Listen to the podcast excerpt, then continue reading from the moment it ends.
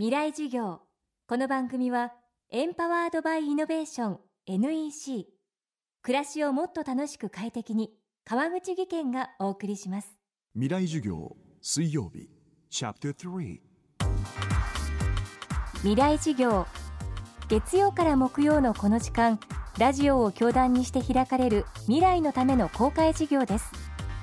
今週の講師は NPO 法人地球のステージ代表理事で東北国際医療会閖上クリニック医師の桑山紀彦さん。これまでタイ国境のカンボジア難民キャンプをはじめ湾岸戦争後のイラク内戦時のソマリア旧ユーゴスラビア東ティモールなどで医療支援活動を行い東日本大震災などで被災した人たちの心のケアにも深く携わっている精神科医です。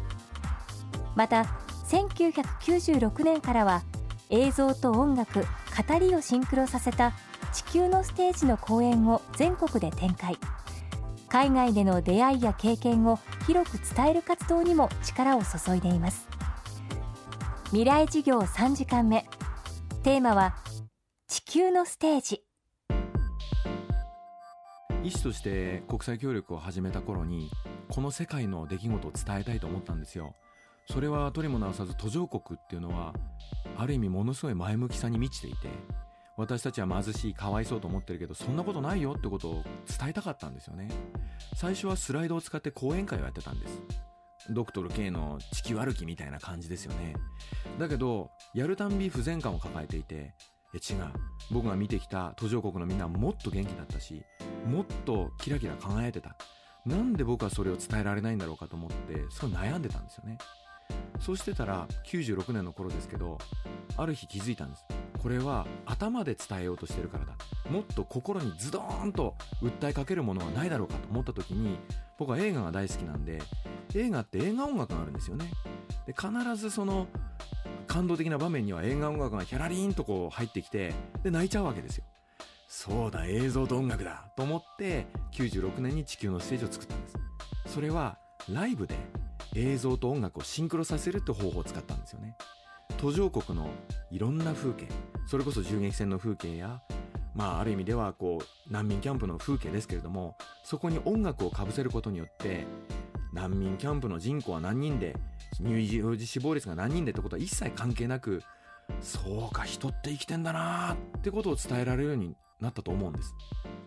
医師として国際協力で伝えたかったことは日本人が持っている貧しくてかわいそうという途上国へのイメージを実際はキラキラと輝いていて元気だよと伝えたかったという桑山さんです。私たちはビデオを常に回していて活動の現場それこそ怪我をしてあるいは骨折してきた少年たちにもビデオを向けます。で彼らにはこういう形になって例えば日本でやってるって人によっては伝えるんですよね。でも途上国に生きてる人たちはえちゃんとハンサムに伝えてねとかかっこよく伝わる？とかそういう視点がほとんどですね。彼らは自分たちの生き様についてやっぱりとてもポジティブなイメージなんですよ。生まれた国を恨み始めたらこれは再現ありません。だけど僕が受け止めたイメージは僕はこの国に生まれた。でこの国でやれる精一杯のことをやる。そして何かと比べるのではなくて前の自分と比べて発展していることを確認するのだ。それが僕にとっての途上国の生き様なんですよね。だって日本に生まれなかったことを悔やんだらそれは悔やみきれないかもしれませんよ。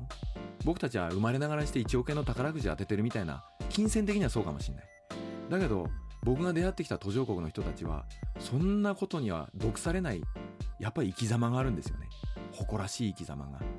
そして彼らなりのビジョンと展望があるんです。それを僕は日本に伝えたかった。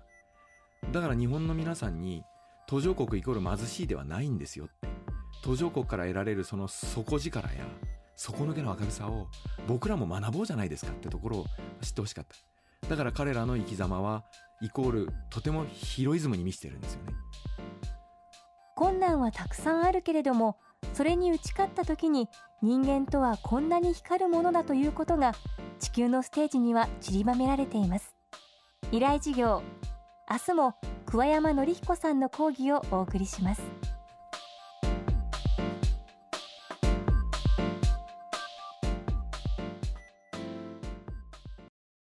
で結局何を言いたいんだね？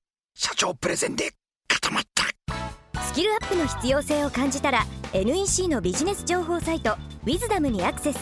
効果的なプレゼンツールのダウンロードから自分に自信をつける方法まで役立つ情報満載「ウィズダムで検索。NEC 川口技研。こんにちは。新井萌です。